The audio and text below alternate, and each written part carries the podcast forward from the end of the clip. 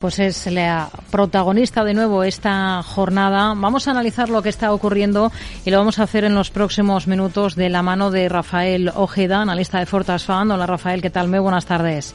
Hola, buenas tardes. Bueno, tenemos a los índices estadounidenses en esta última sesión de la semana con tono negativo después del castigo que ya se registraba en la última sesión. La caída más acusada la veíamos en el Nasdaq 100, también en el Russell 2000.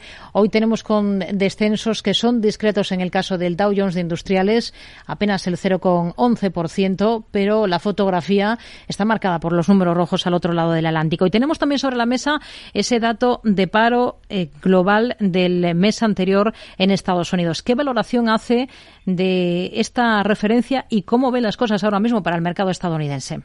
Bueno, lo cierto es que todos los analistas, menos yo, teníamos eh, marcado en este viernes el dato de paro. En mi caso también, hoy porque hago cinco años de matrimonio, pero el dato de paro, eh, la verdad es que era clave porque en función de ese dato eh, la Reserva Federal subiría los tipos de interés 25 o a lo mejor 50 puntos básicos.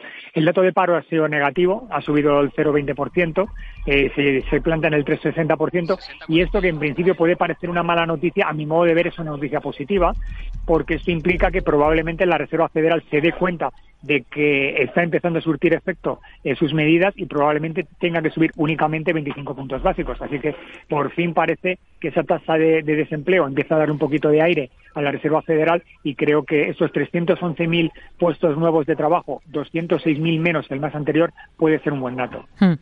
El protagonismo es para ese caso del Silicon Valley Group, matriz de Silicon Valley Bank, SVB, tras ese desplome que ya registraba en la última sesión del 60%, después de que la entidad, muy vinculada al sector tech, anticipase pérdidas de unos 1.800 millones de dólares en el primer trimestre y una colocación acelerada de acciones, lo contábamos ayer aquí en el programa, para intentar sanear su posición de capital.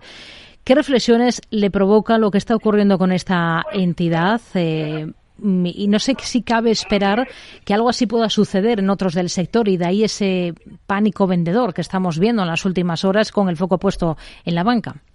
La verdad es que sí, es un poco sorprendente porque, claro, eh, la pérdida se origina fundamentalmente por, por una mala eh, una mala inversión en bonos en bonos americanos que ha generado una pérdida de aproximadamente 1.700, 1.800 millones de dólares, que es justo lo que ha tenido que recolocar aceleradamente para poder cubrir esa, esa posición. Eso lo que demuestra es que bueno, hay que tener muchísimo cuidado con el capital y cómo lo gestionas. Y lo cierto es que un banco, además tan centrado en las fintechs y en la nueva tecnología, pues sí ocasionó un verdadero trastorno. Tenemos que darnos cuenta que a pesar de que es un banco pequeño, también no era un banco excesivamente grande el que generó la crisis del 2008.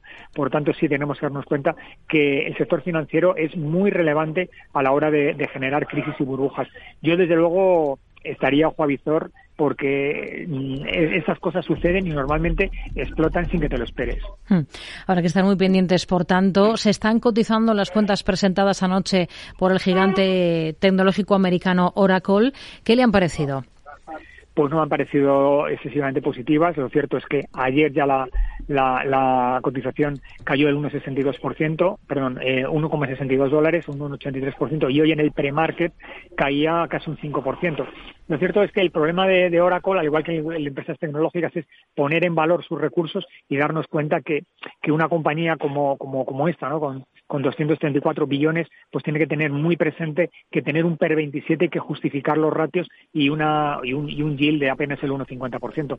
Yo creo que Oracle va a tener que, reinventarse porque la competencia aprieta y poco a poco pues se puede dar cuenta de que puede quedarse desfasada. Hmm.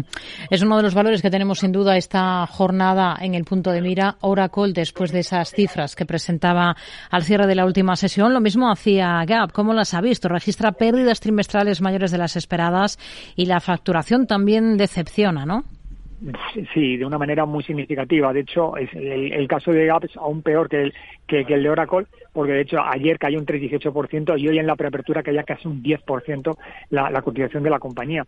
Eh, hay que darnos cuenta que, que Gap está en un, en un mercado tremendamente competitivo, que los márgenes son, son muy importantes y el, y el poder repercutir esos márgenes de incremento de costes a los clientes a veces no es, no es sencillo. ¿no? Una compañía que tiene un PER 77, que es una auténtica barbaridad, que tiene que andar justificando los resultados y obviamente en cuanto no los justificas, pues el, golpe en bolsa es, significativo. Hmm.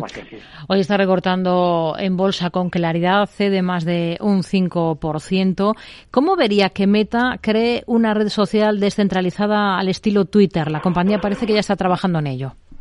Hombre, yo lo, lo, veo bien, fundamentalmente porque Mark Zuckerberg tiene que reinventarse constantemente, da cuenta de que Facebook, que era su buque insignia, bueno, pues es una, es una red social que yo creo que con el devenir de los años va a ir claramente en desuso y dentro de una década probablemente muchísima gente no la emplee. Entonces tiene que, tiene que buscar fórmulas de, de, poder ir sustituyendo esta red social y competir con Twitter. A mi modo de ver, yo creo que es un movimiento inteligente y, y creo que Mark Zuckerberg tiene que diversificar sus líneas de negocio, sobre todo teniendo en cuenta el ingente gasto que supone el metaverso.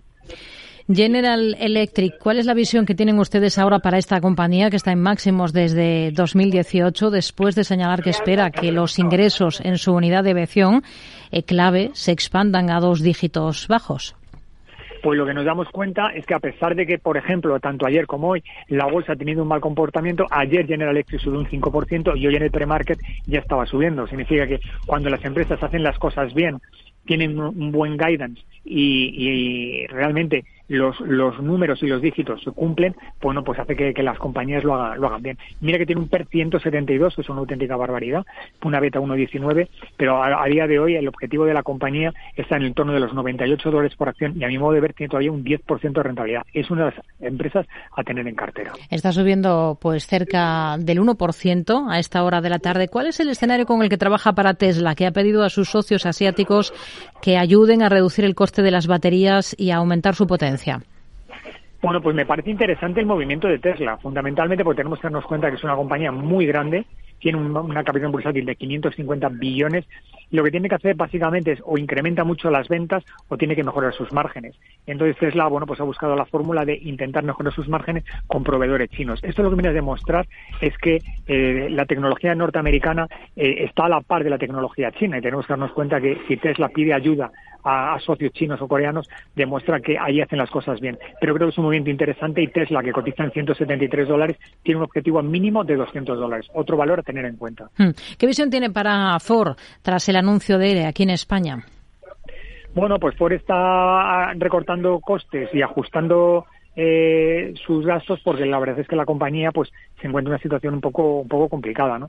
la compañía en los, últimos en el último año ha cotizado entre 10 y 17 dólares por acción y está en 12.40 a mi modo de ver creo que la compañía tiene que buscar fórmulas de, rentabilidad porque la competencia aprieta y tiene que ir eh, digamos que reinventándose. Yo creo que lo que está haciendo es lo correcto pero vamos a ver cómo lo interpreta el mercado. Pues nos quedamos con ello con este análisis de todas estas compañías. Rafael Ojeda analista de Fortas Fund gracias. Muy buenas tardes Adiós, buenas tardes.